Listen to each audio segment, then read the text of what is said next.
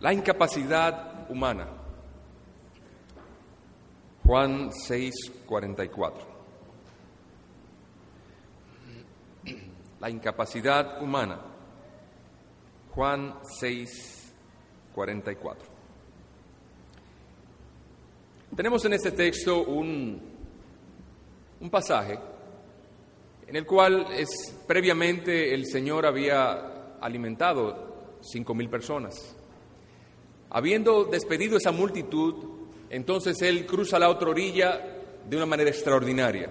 No va con sus discípulos en la barca, sino que va caminando en medio de una tormenta. Allí los discípulos aprenden grandes lecciones. Él sube a la barca, finalmente llegan a la otra orilla y las personas que habían sido alimentadas en el otro lado, entonces comienzan a buscar a Jesús. ¿Dónde está Jesús? Aquel que nos alimentó con dos o tres peces y dos o tres panes. Necesitamos ese hombre. Ese hombre debe ser nuestro líder. Nos dio de comer y no con muchos recursos. Ese hombre debe ser quien nos gobierne. Y ellos van entonces detrás de, Jesús, montan en sus barcas y cruzan al otro lado del mar. Y van allá buscándolo afanosamente y lo encuentran. Y Cristo les censura diciendo, ustedes me buscaron porque se alimentaron y les gustó la comida, pero no porque ustedes buscan el reino de los dios, de los cielos.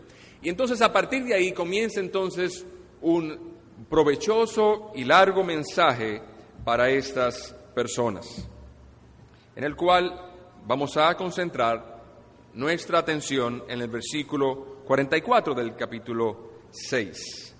Dice así, ninguno puede venir a mí si el Padre que me envió no le trajere, y yo le resucitaré en el día postrero.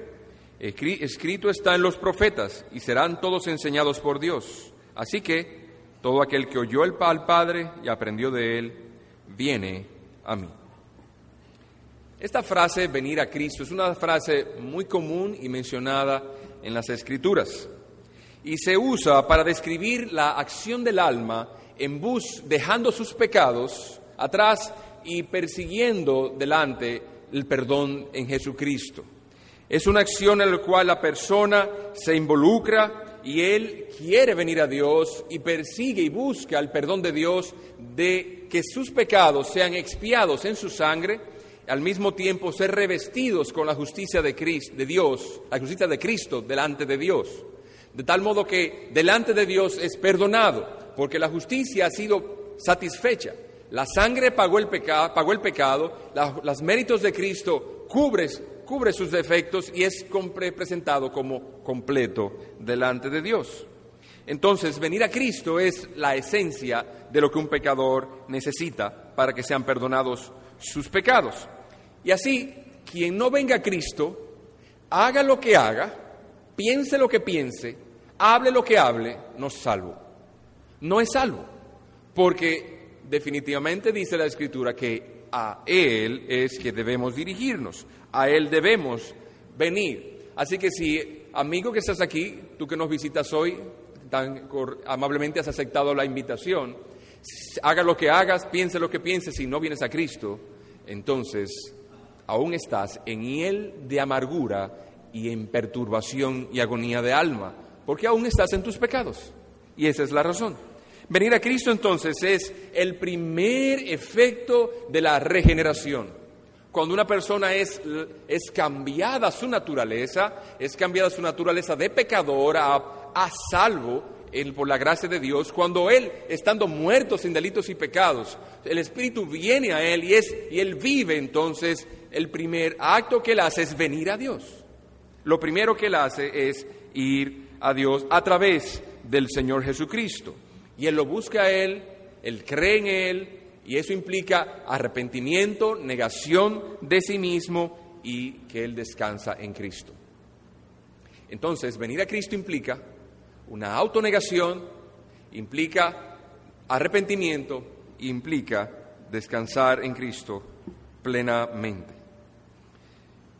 Entonces, si nosotros examinamos eso ya de forma general, pero al examinar en particular nuestro texto, ninguno puede venir a mí si el Padre que me envió no le trajere.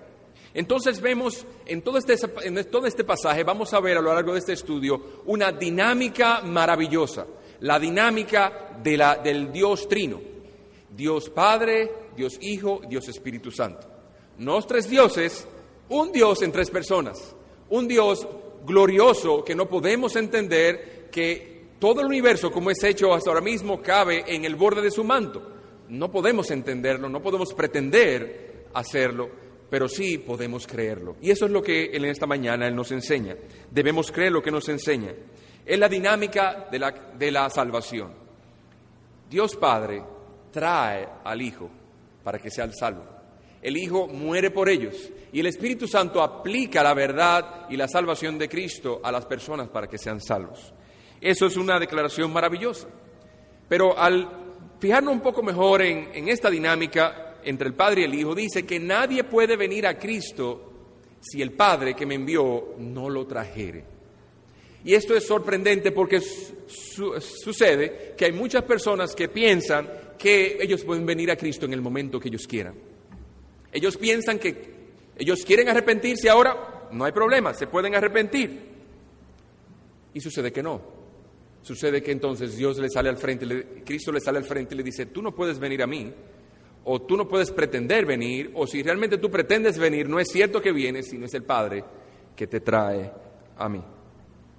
Esta doctrina, en, muchos casos, y este pasaje en particular, ha causado mucha irritación a lo largo de la historia entre las personas, los incrédulos, me refiero, porque su naturaleza no resiste que le pongan un pero, un stop a su deseo. Y aquí Cristo le está diciendo, si no es que Dios te trae, tú no puedes venir. Pero en su mente ellos interpretan que Dios se le está poniendo, como dicen buen, buen dominicano, en China. ¿Usted sabe a qué se refiere eso? Bueno, usted dice, mira, yo te voy a dar un regalo, pero tú tienes que ir a buscarlo en China. Yo te voy a, firmar el papel, pero tú tienes que ir a, buscar el papel firmado a China. ¿Qué te está diciendo?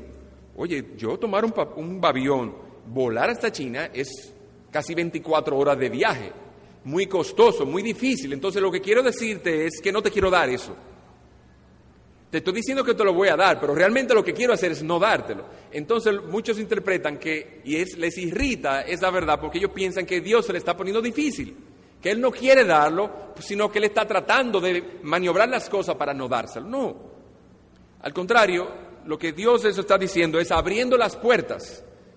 Si Dios quisiera poner las cosas difíciles, Dios no tiene que decirnos cosas difíciles. Él simplemente no hace nada. De hecho, la salvación es lo suficientemente difícil para que la pongan más difícil. Si Cristo no muere, no hay salvación. Si Cristo no viene, no hay salvación. Si el Espíritu Santo no aplica, no hay salvación. Si el, si el Dios Padre no trae, no hay salvación. O sea, Dios no tenía que hacer absolutamente nada para que nos condenáramos, porque ya estamos condenados. Somos pecadores, por eso morimos por que somos pecadores. Pero lejos de esto, que al examinar lo que Dios nos quiere decir acerca de que Él lo trae, que el Padre trae al Hijo, quienes han de ser salvos, esas, esas cosas irritantes que suben a nuestra conciencia o nuestras almas, a nuestra, por causa de nuestra naturaleza caída, no sea un obstáculo, sino que antes sea un gozo al ver el, al final y el fruto por lo cual pasamos. Dice él al final, y yo lo resucitaré en el día postrero. Así que al final tenemos un, un gozoso final. Cristo ha de dar salvación, si el Padre lo trae. Entonces la salvación es un proceso que pudiera ser en muchos casos doloroso, porque es agónico, de necesitamos ver nuestros pecados, el Espíritu Santo tiene que declararnos lo inmundo que somos, lo malo que somos, lo tremendamente malos que somos. Y eso no nos gusta, eso nos agobia. Y entonces, si al final, después de tanto agobio, tristeza y agonía, Dios nos salva, el fruto glorioso que Dios nos ha preparado por su promesa, que eso, eso haya entonces de justificar y alentar y motivar nuestras almas a venir a Cristo. No hagamos caso entonces a Satanás cuando nos pone muchas figuras y muchos defectos y muchas dificultades, malinterpretando las palabras de Dios para que no vengamos. Antes pensemos y hagamos una buena construcción de lo que Dios nos quiere decir. Vamos a ver entonces nuestro estudio en esto, la incapacidad del hombre, en primer lugar, y en segundo lugar, veamos las formas en que el, el Padre los trae. Veamos en primer lugar la incapacidad del hombre. Dice el Señor, nadie puede venir a mí a menos que el Padre que me envió lo traiga. ¿Dónde radica la deficiencia? ¿Dónde radica la incapacidad del hombre que no puede venir a Cristo por sí solo? ¿Por qué Dios tiene que traerlos? ¿Dónde es que está la deficiencia del hombre? Y la deficiencia del hombre no es una deficiencia física en primer lugar. Porque el hombre, si, si dependiera de la motricidad de usted caminar para ir a Cristo, si dependiera, dependiera de usted poder moverse para ir a Cristo, seguramente que usted no necesitara la acción del Espíritu Santo, usted puede hacerlo solo.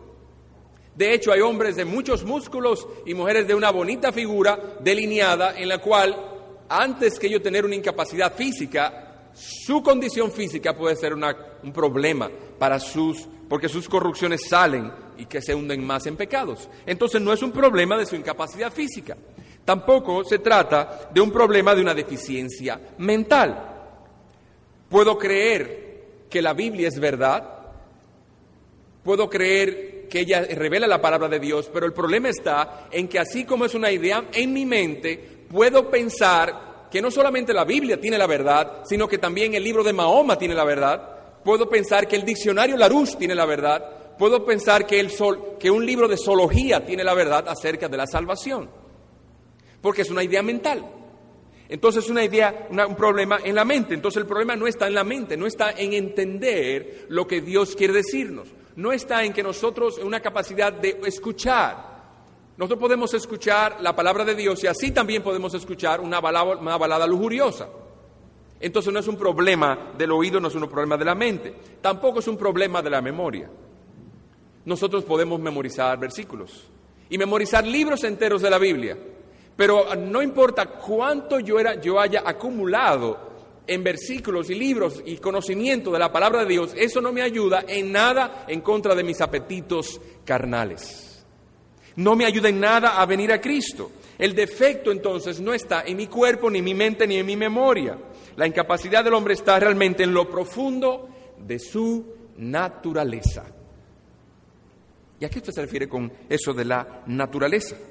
O que debido a que el hombre ha caído en pecado, su naturaleza, la esencia de lo que él es, ha sido degradada, se ha depravado y ha sido vuelto corrupta. Es imposible que venga a Cristo sin la ayuda del Espíritu Santo de Dios. Permíteme darle un ejemplo. Pensemos por un momento en una vaca pastando. Usted ve una vaca que está comiendo y está comiendo quizá con mucho entusiasmo, tiene hambre. Pero ahora piense por otro momento, yo le voy a hacer una pregunta. ¿Usted ha visto una, vaca comiéndose un corderito? ¿O comiéndose un chivo? ¿O comiéndose una ovejita? Dice, no, no, yo nunca he visto eso. ¿Y por qué? Porque ella puede comérselo, ella tiene dientes, tiene fuerza, puede dar una pata encima y muere el corderito y se lo come. ¿Pero por qué no se lo come?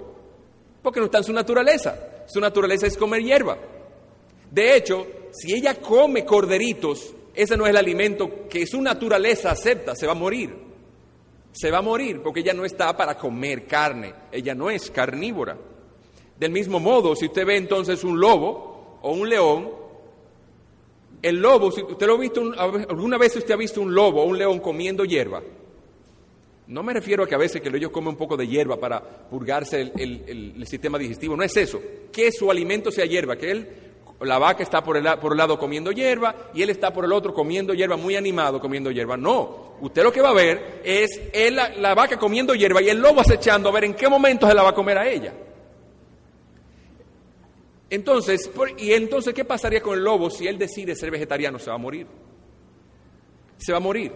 Porque su sistema no está hecho para digerir hierba, para sacar nutrientes a la hierba. Pero él tiene fuerza física. Él tiene orejas y patas igual que el animal, que la, que la vaca. Él oye igual que la vaca. ¿Cuál es el problema? Su naturaleza. Su naturaleza le hace incapaz de poder comer hierba. Así el hombre es incapaz de poder venir a Cristo. Aunque él tenga mente, aunque tenga ojos, aunque tenga oído, aunque tenga pies para venir a Cristo, no puede. Su naturaleza se lo impide. Va a darle otro ejemplo. Un ejemplo un poco macabro, pero tolérenme la, eh, lo macabro del ejemplo. Tenemos una madre con su niño en sus brazos. Usted le da un cuchillo y le dice, pártelo en dos. ¡Ay! Le sube como una, un dolor, una cosa que no lo puede describir al corazón de esa madre. Y él dice, no puedo. ¿Cómo que tú no puedes? ¿Dónde está la deficiencia tuya? ¿Tú no has escuchado la instrucción? Sí. ¿Tú no tienes fuerza para partir el muchacho? Sí. ¿Pero por qué tú no lo haces? Porque no puedo. Y ella es sincera cuando le dice eso. ¿Por qué? Porque ella, en su naturaleza, ella es, la madre de ese niño, sus entrañas se conmueven y se agitan al solamente pensar en eso. Quizás su mente pueda tener una idea de eso, pero solamente el pensarlo le trae angustia a su corazón. Ella no puede, sinceramente, hacer algo contra lo cual su naturaleza de madre se revela, su alma se revela ante la, ante la, simple idea de poder algo, hacer algo tan macabro y tan horrendo. Eso fue lo que pasó cuando Salomón, le, para discernir cuál de las dos mujeres era la madre del niño que, que, estaban disputándose, le dijo, partan al niño en mitad y den la mitad cada uno. Y él dijo, no, no, no, no, no, déselo a ella. Es de modo que la naturaleza de la madre, ella puede matar al niño, ella puede dividirlo en dos, derramar sus entrañas por tierra. Ella tiene la, capacidad, tiene la fuerza, tiene el cuchillo, tiene el niño en sus brazos y está indefenso. ¿Por qué no lo hace? Porque su naturaleza se lo impide. Ella no puede hacer algo así. Literalmente y sinceramente no puede. Asimismo, amigo que estás aquí, tú no puedes venir a Cristo.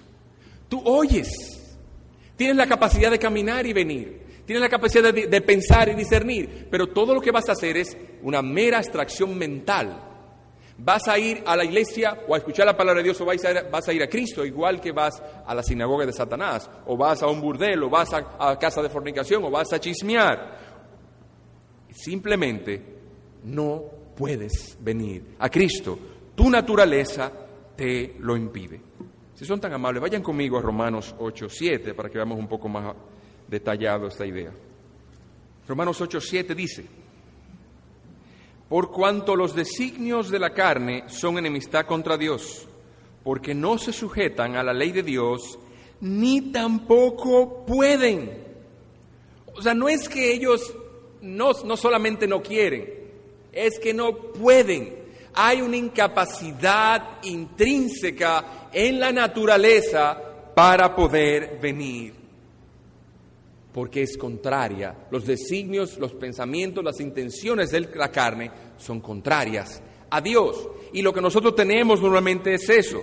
Así que el hombre no puede venir a Dios, a Cristo, a menos que Dios lo traiga.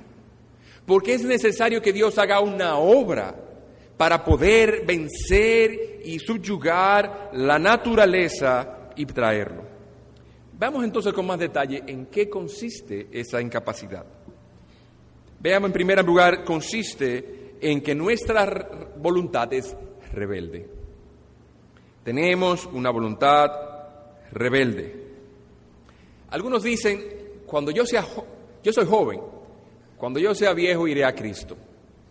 Otros, no tan jóvenes, dicen, bueno, yo sé que tengo que ir a Cristo, pero voy a esperar un poco más. Otros dicen, bueno, yo sé que tengo que ir a Cristo, pero yo quisiera resolver algunos asuntos primero. Entonces, ¿qué están diciendo ellos? Están diciendo que depende de ellos, tú amigo que estás aquí, cuando piensas de esa manera, lo que tú estás diciendo es que depende de ti el venir a Cristo, que depende cuando tú quieras, que, que tú puedes en el momento en que tú quieras. En el momento que tú lo deseas, ya sea que seas viejo, que seas joven, que hayas resuelto los problemas, cuando yo desee, yo voy a venir a Cristo. Pero Cristo dice eso. Cristo dice que a menos que el Padre no te traiga, tú no puedes venir. Eso está muy claro. Te voy a poner un ejemplo acerca de la que nuestra voluntad es rebelde. Una de las, de las edades en el cual más se manifiesta, no es que solamente en la edad, en esa edad la gente es rebelde, no, siempre somos rebeldes. Pero cuando más se, manifiesta, en muchos casos, la rebeldía es en la juventud, en la juventud de la adolescencia. Nuestros hijos, por ejemplo, ustedes dicen, hijo mío, ven acá. Él vino.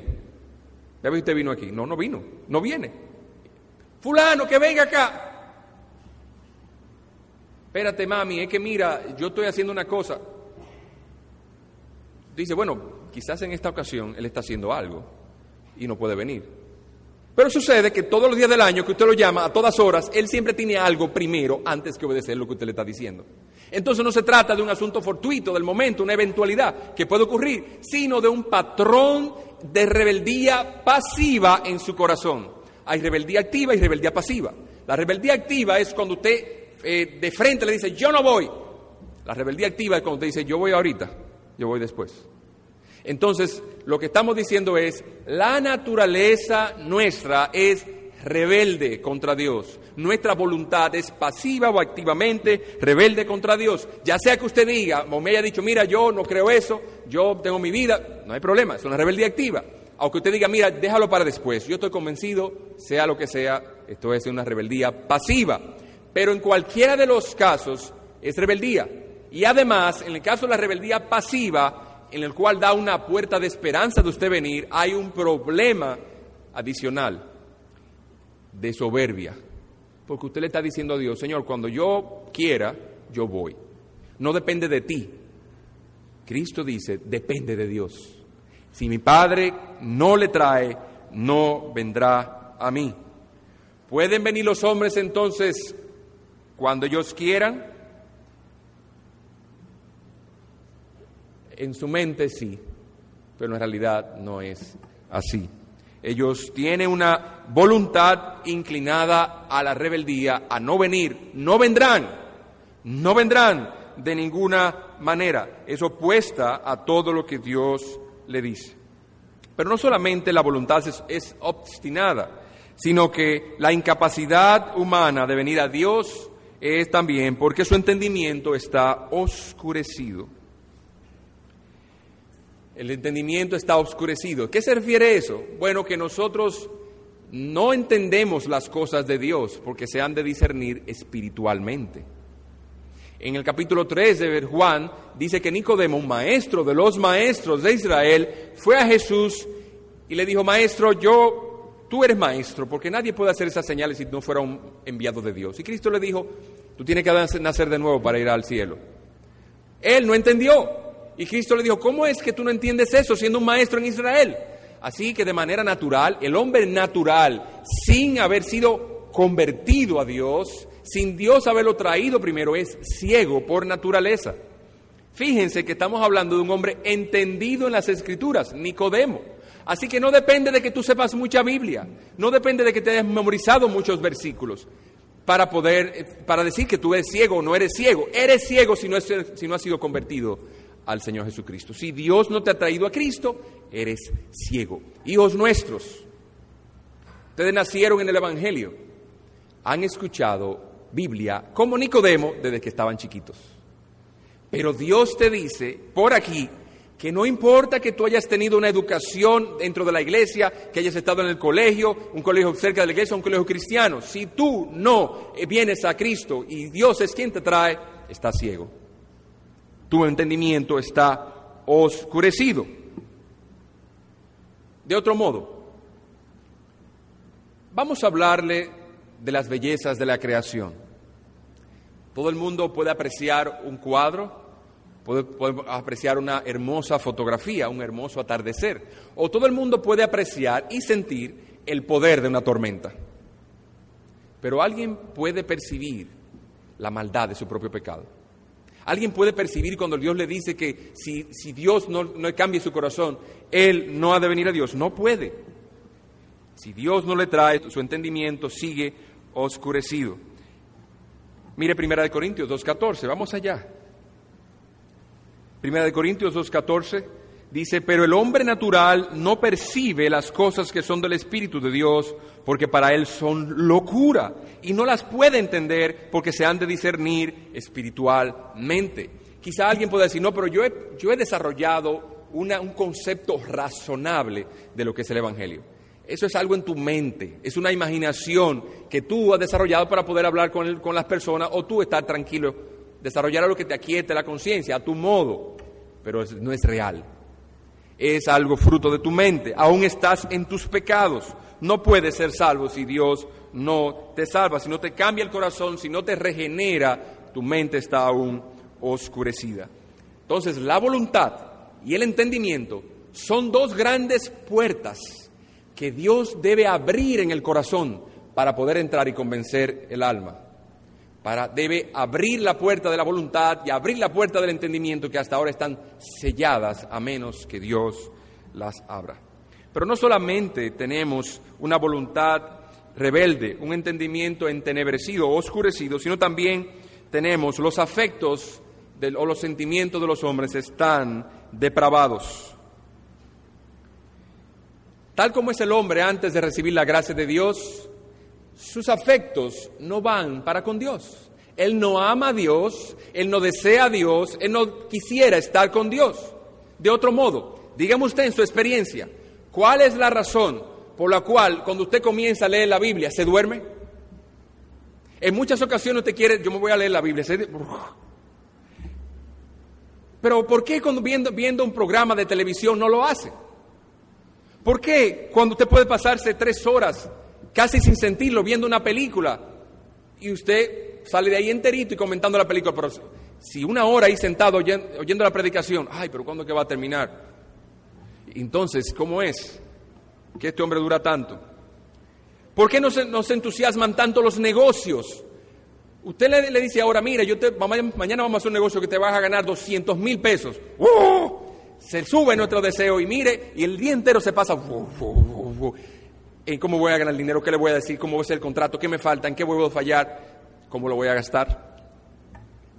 No sube, pero hablar de con esa pasión acerca del Evangelio, no, no nos entusiasma.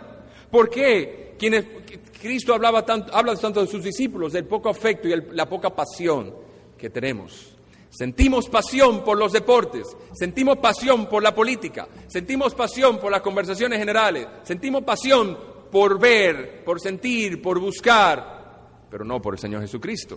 ¿Por qué? Porque nuestros sentimientos y nuestros afectos están depravados.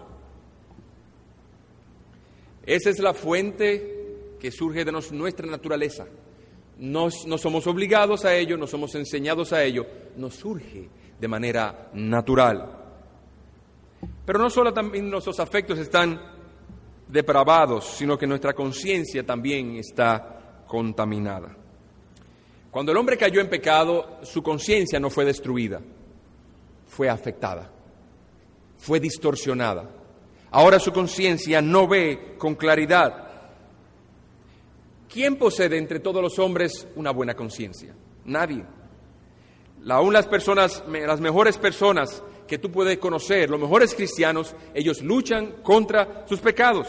¿O piensan ustedes que si la conciencia estuviera tan despierta, hablara tan fuerte, hubiese tanta maldad en la tierra? ¿Ustedes piensan que si la conciencia hablara tan fuerte y fuera tan enérgica en nosotros, ustedes piensan que nosotros pudiéramos mentir tan fácilmente, que pudiéramos murmurar a los demás tan abiertamente? ¿Pudiéramos hablar de que pudiéramos comprar películas pirateadas sin ningún resquemor de conciencia, porque es más barata? Pudiéramos hablar de que puedo ver pornografía sin inquietarme. ¿Pudiera entonces una persona simplemente sacarse el vientre, el fruto del, vientre, del fruto de sus entrañas, su hijo, y lo que lo descuarticen dentro de ella y sacarlo simplemente porque ella no quiere que nadie lo sepa, no quiere que haga, que se sepa lo que ella hizo? Si la conciencia entonces también hablara tan fuerte, ¿usted piensa que pudiese haber personas que se entregan a la homosexualidad, al sexo ilícito, hombres con hombres, mujeres con mujeres, cosa que ni las bestias más brutas de la tierra hacen. No, es que la conciencia también ha sido depravada. Y usted me dice, pero mire, pastor, pero usted dice eso, pero yo me yo sé que soy pecador. Es cierto que tú sabes que eres pecador, pero tu conciencia te hace sentir pecador. No, pero yo sé que he pecado. Pero si tú sabes que ha pecado, pero te dice tu conciencia en qué has pecado y el grado de maldad y corrupción que hay en tu corazón por el pecado. No. La conciencia tuya es general. Y en, y en, muchos casos ha sido tan golpeada porque la conciencia te dice no hagas eso, es malo, y la golpeamos tanto que se inmuniza. Ya no nos dice nada. No, amado, con toda seguridad, la conciencia no, no me puede decir que soy un pecador, me puede decir que he pecado, pero el hombre sigue con la misma inclinación y no deja de pecar. El poder de la conciencia está dañado, no puede ya refrenarnos, no puede guiarnos, ha dejado de ejercer hasta cierto punto su supremacía en la ciudad del alma humana. Entonces, debido a la depravación de la conciencia humana, Dios tiene, Dios Padre tiene que traer al Hijo para que sean salvos. Pero quizás tú me digas, pero querer es poder.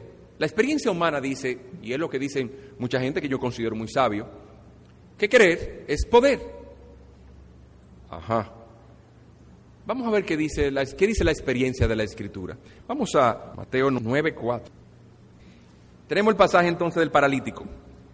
El paralítico entonces, si estamos hablando de querer es poder, el paralítico tenía la opción de ser sanado por Cristo, pero podía ir.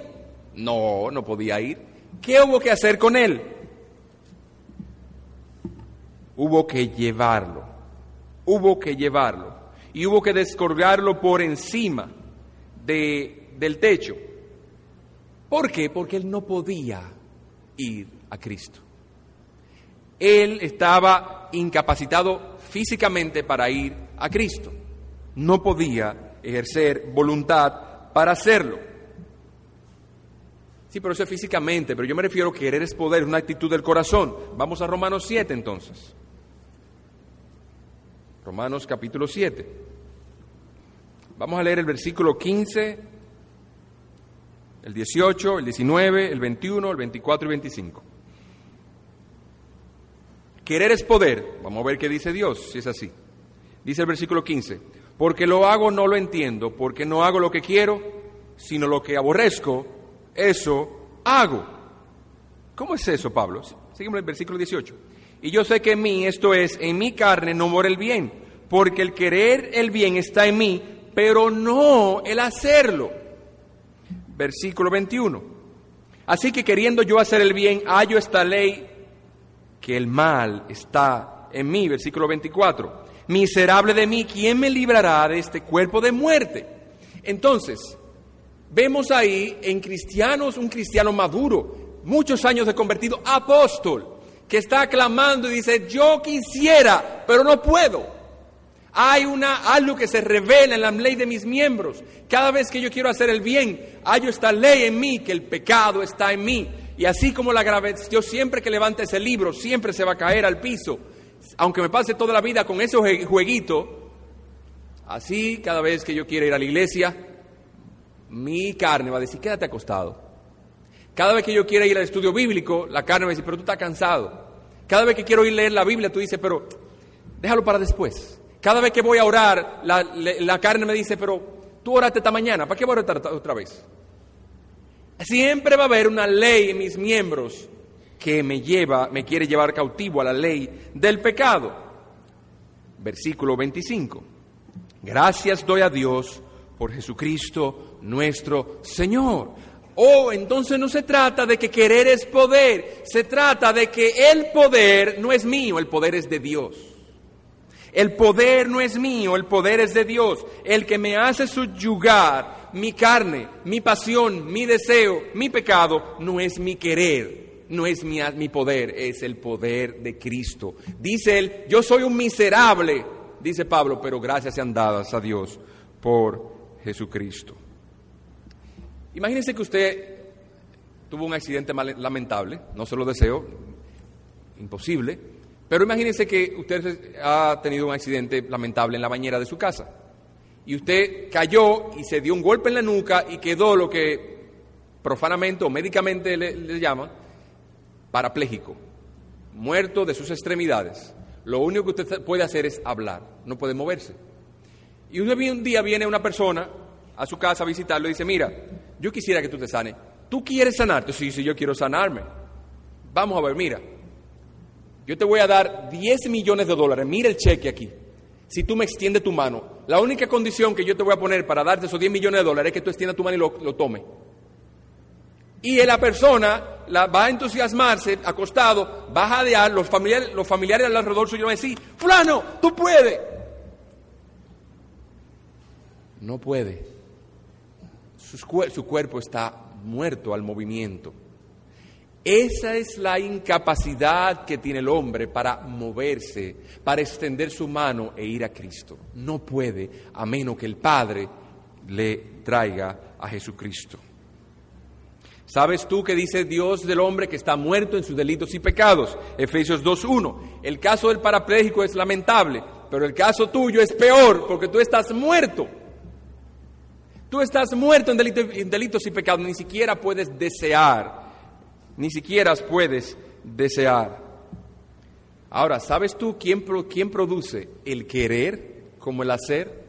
El Espíritu Santo. Filipenses 2.13. Porque Dios es el que en vosotros produce así el querer como el hacer por su buena voluntad. El apóstol está diciendo eso a los, a los hermanos en Filipos. Si tú quieres oír de testimonio de, querer y poder, habla con los con cristianos que tú consideres fieles. Pregúntales, ¿acaso te es fácil obedecer?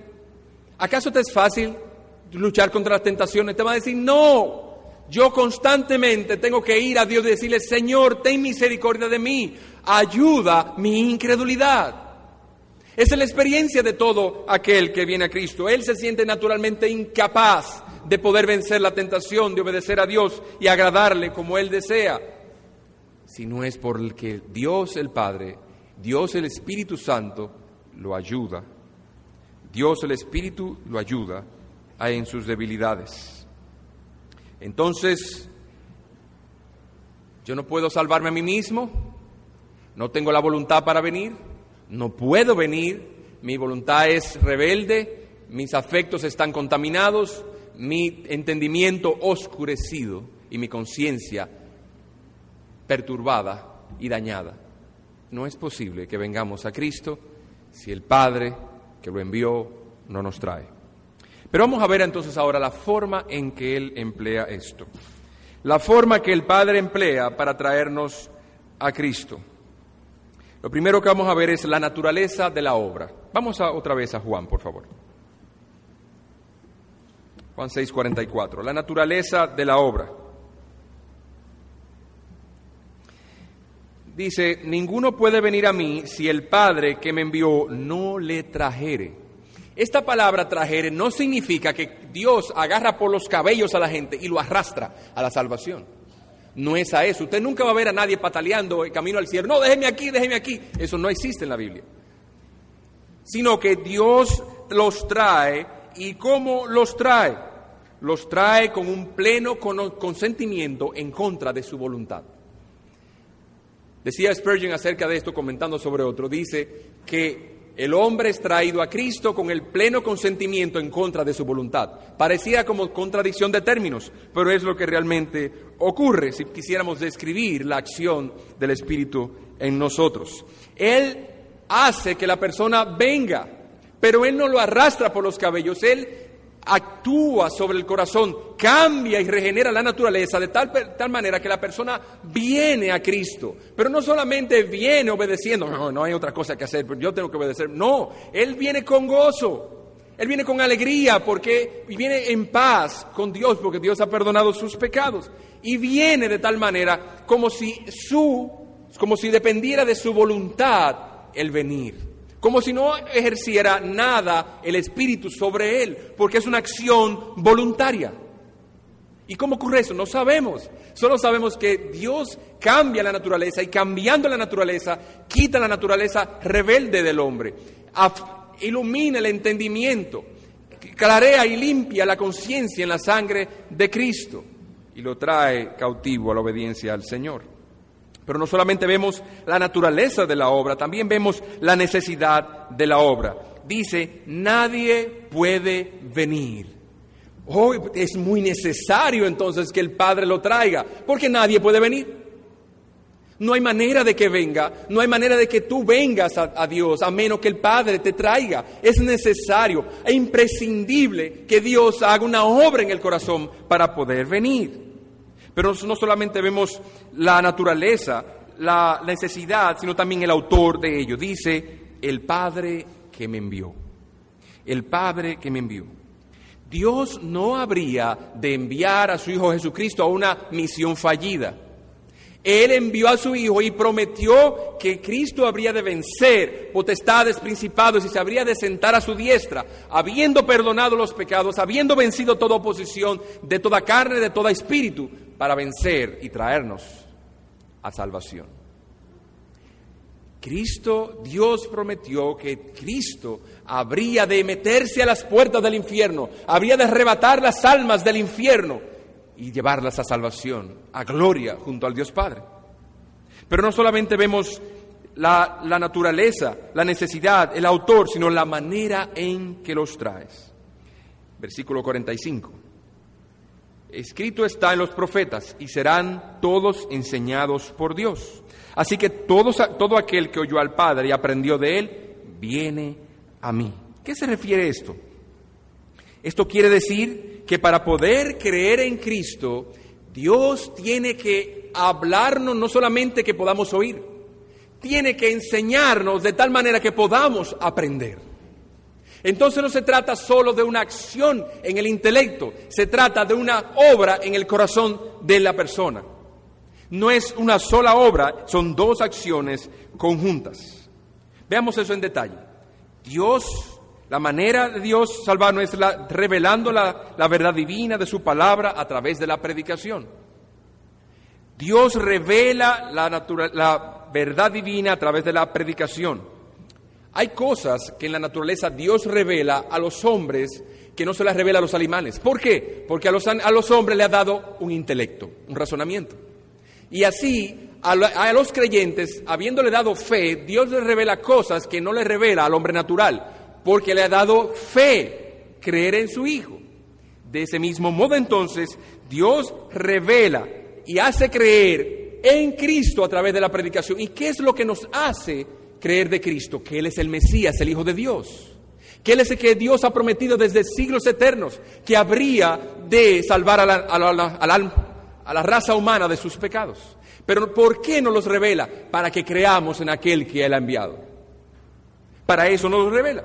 Pero no solamente hay una labor en el intelecto de predicación mostrándonos que, para qué vino Cristo y por qué vino Cristo, sino también que hay una acción en el corazón, donde Dios revela en el corazón, ilumina el corazón, vence la voluntad y da una revelación especial y nos hace creer las evidencias escriturales que Él muestra para salvarnos. Dios al habernos dado la razón, Dios al habernos salvado, nos pone la predicación en la mente, pero la predicación sería inútil si Él no nos salva. ¿A qué usted se refiere con eso? O sencillo, vamos a Mateo 11, 20 al 24. Vamos a explicar esto un poco mejor. Mateo 11, 20 dice, entonces comenzó a reconvenir a las ciudades en las cuales había hecho muchos de sus milagros porque no se habían arrepentido, diciendo, Precisamente donde estaba Cristo era en Capernaum cuando dijo esas palabras de Juan capítulo 6. Y él en ese lugar, oigan lo que dijo, ay de ti Corazín, ay de ti Bexaida, porque si en Tiro y en Sidón se hubieran hecho los milagros que han sido hechos en vosotros, tiempo ha que se hubieran arrepentido en silicio y en ceniza. Por tanto os digo que en el día del juicio será más tolerable el castigo para Tiro y para Sidón que para vosotros. Y tú, Capernaum, que eres levantada hasta el cielo, hasta el Hades serás abatida, porque si en Sodoma se hubieran hecho los milagros que han sido hechos en ti, habrían permanecido hasta el día de hoy. ¿Qué está diciendo Cristo? Primero le está predicando. Segundo, Él está censurando y condenando a estas ciudades porque habiendo hecho tantos milagros, habiendo predicado tanta verdad en medio de ellos, no se arrepintieron. Pregunta, ¿puede haber un mayor predicador que el Señor Jesucristo? No, el predicador más poderoso, elocuente eh, que ha habido sobre toda la tierra es el Señor Jesucristo. Sin embargo, Él se queja y condena a las ciudades porque no se arrepintieron. ¿Por qué? Si le estaba predicando la palabra. Entonces debe haber un agente exterior a, el predicador que lleve las almas a Cristo. No que la predicación no sea necesaria, es el instrumento que Dios usa para la, salvación, pero no es solamente la predicación, hay un agente adicional que debe estar actuando para que eso sea posible. Vamos a verlo en Juan 15, 26. 15, 26. Pero cuando venga el consolador, o a quien yo os enviaré del Padre, el Espíritu de verdad, el cual procede del Padre, Él dará testimonio acerca de mí. Y cuando leemos en Juan 6:44, Él dice, nadie podrá venir a mí si el Padre no lo trae. Entonces no solamente es la acción de la predicación, debe haber entonces la acción del Espíritu Santo en el corazón de una persona para que sea salvo. Es necesario entonces no solamente que Dios informe nuestra mente, nos llene de, su conocimiento, sino también que ese conocimiento sea aplicado y debidamente llevado al corazón por el Espíritu Santo. ¿Y cómo ocurre esto? Nadie sabe. el Señor Jesucristo dice, el viento va, a donde quiere y viene, viene de donde quiere y va donde quiere Él. Nadie sabe dónde viene y de dónde va. Solamente sentimos su efecto, oímos su silbido, Así de misterioso, le dijo él a Nicodemo, es la acción que Dios hace en el corazón de los hombres. Vimos entonces la incapacidad del hombre. ¿Cuál es? Su voluntad es rebelde, su conciencia está perturbada y contaminada, sus afectos depravados. ¿Y cómo lo hace? Él lo hace trayendo la verdad al corazón por la predicación y aplicándola por su Santo Espíritu. Vamos a ver entonces, ¿qué aprendemos de esto que hemos oído hoy? Amigo que estás aquí, aunque tú quieras, no podrás si Dios no te trae. ¿Y qué usted quiere decirme con eso? O que no se trata de un simple acto de tu voluntad. Yo, yo, voy, yo voy a ir a la iglesia todo el año, yo voy a leer mi Biblia siempre y yo voy a ser salvo.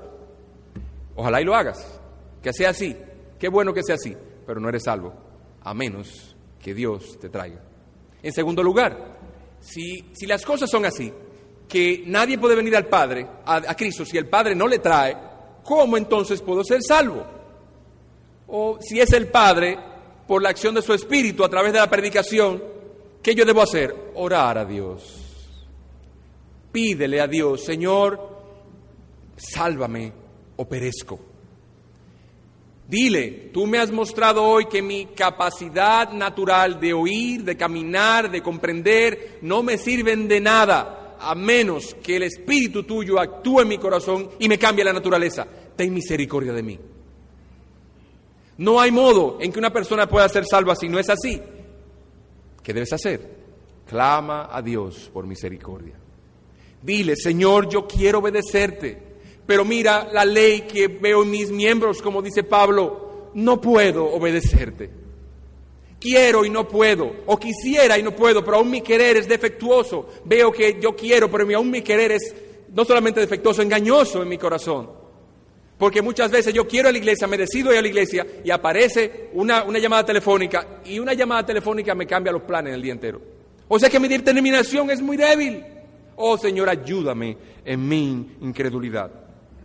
Y tú, tú me dirías, y entonces, después que yo oro a Dios, ¿cómo yo voy a ver que realmente los efectos que Dios me está salvando, cómo yo voy a saber que es así? La verdad es un misterio la manera en que el Espíritu Santo actúa, pero en las Escrituras vemos alguna manera en que Él opera. Veamos de esto de esta manera. Juan 16 del 8 al 14. Ahí mismo, Juan 16 del 8 al 14. Dice, y cuando Él venga, convencerá al mundo de pecado, de justicia y de juicio. De pecado por cuanto no creen en mí, de justicia por cuanto voy al Padre y no me veréis más. y de juicio por cuanto el príncipe de este mundo ha sido ya juzgado. ¿Cuál es la primera obra entonces por la cual me daré cuenta de que Dios está actuando en mi vida y que Él me está trayendo a Cristo para ser salvo? Él me dará convicción de pecado. Él me dará convicción de juicio. Él me hará ver que soy pecador, me hará sentir pecador, me hará percibir que no puedo hacer nada contra el pecado y que lo necesito a Él. Me hará ver condenado, me hará ver merecedor de la, ira, de su justicia. No me, me quitará mi autojusticia. Una de las cosas que encuentra el Espíritu de Dios cuando llega a un corazón por primera vez es esto. Eh, la persona tiene un grado de autojusticia muy alto. Tiene un grado de autojusticia muy alto. En otra palabra, tiene una opinión muy favorable de sí mismo. Y cuando tú le dices, tú eres un depravado pecador, ¿cómo? Usted me insulta. Sí, pero no soy yo, es Cristo que te está insultando. No te está insultando, te está diciendo la verdad. Tú lo recibes como un insulto, pero no te está insultando, estás diciéndote la verdad. Tú eres pecador. Si no te lo dijera, tú morirías en tus pecados irremediablemente. Entonces lo primero que él hace es hacerte ver tu pecado. Lo segundo es que desnuda tu corazón al pecado y te hace ver lo horrible que es el cáncer, lo hediondo que son tus culpas delante de Dios. Cuando te, entonces te haces ver tus culpas y te hace ver lo malo que eres y que estás condenado, entonces te muestra a Jesucristo. Ese es el Hijo de Dios quien ha venido para pagar tus pecados. Y habiéndote mostrado a Cristo, te da el poder para que vengas a Él. Entonces no solamente te, no te dejen sus pecados, ni te dejen la visión de lo que debería ser, su espíritu te empuja y te lleva voluntariamente a Cristo. Cristo entonces, el Espíritu de Dios entonces, en su obra redentora, para que tú sepas que está actuando en tu corazón, tras una insistencia tuya en la oración, es que te hará ver tu maldad, te hará ver, te desnudará de tu propia justicia, te pensar como Dios piensa de ti, te mostrará a Cristo como tu Salvador y te empujará a ir a aceptarlo. Hermano, por último, la palabra de Dios dice y nos ha enseñado esta mañana que la manera en que Dios actúa en el corazón es enseñándolo. La iglesia de Cristo es una escuela Dios ha tomado de manera particular la enseñanza de su iglesia y la educación de sus hijos. Y serán enseñados por Dios. Ellos, ustedes, nosotros hemos de aprender lo que oímos de Dios. Así que Él hará una labor en nuestro entendimiento y en nuestros afectos, en nuestra voluntad, para que vayamos cada día en Él y crezcamos en la gracia y el conocimiento de Cristo. ¿Dónde está el problema? En que algunos de los que están aquí si están, diga, pastor, pero yo no he sentido ese crecimiento. Yo no me he sentido tan... Yo leo, leo y busco, pero no encuentro.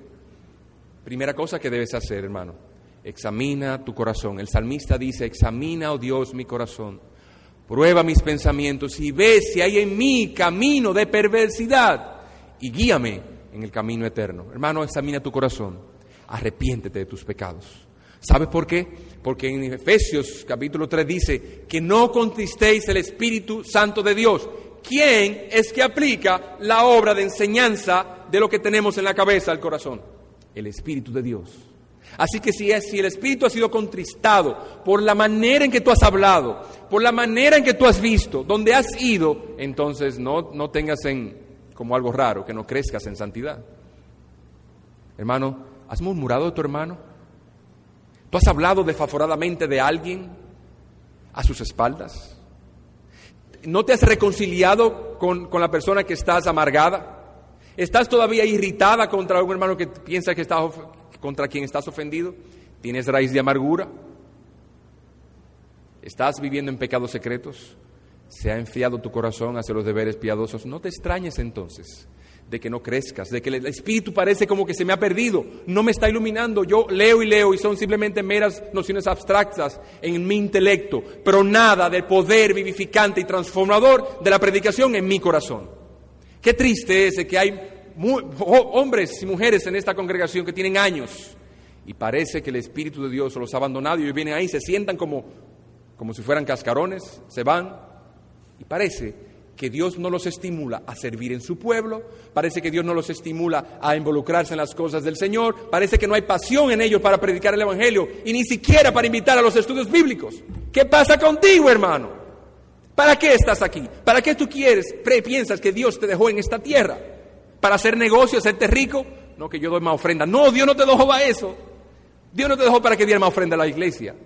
Dios te dejó para que viva vida santa, que glorifiquen su nombre y para que vayas tras los perdidos a alcanzarlos, aunque seas pobre. Hermano, no te engañes a ti mismo. Si el Espíritu de Dios en tu corazón está contristado, en tu corazón debe haber amargura, irritación, debe haber perturbación, agonía y hasta falta de sueño debe haber. Quizá no, no, no porque no tienes un corazón perdonador, porque no te has reconciliado con Cristo.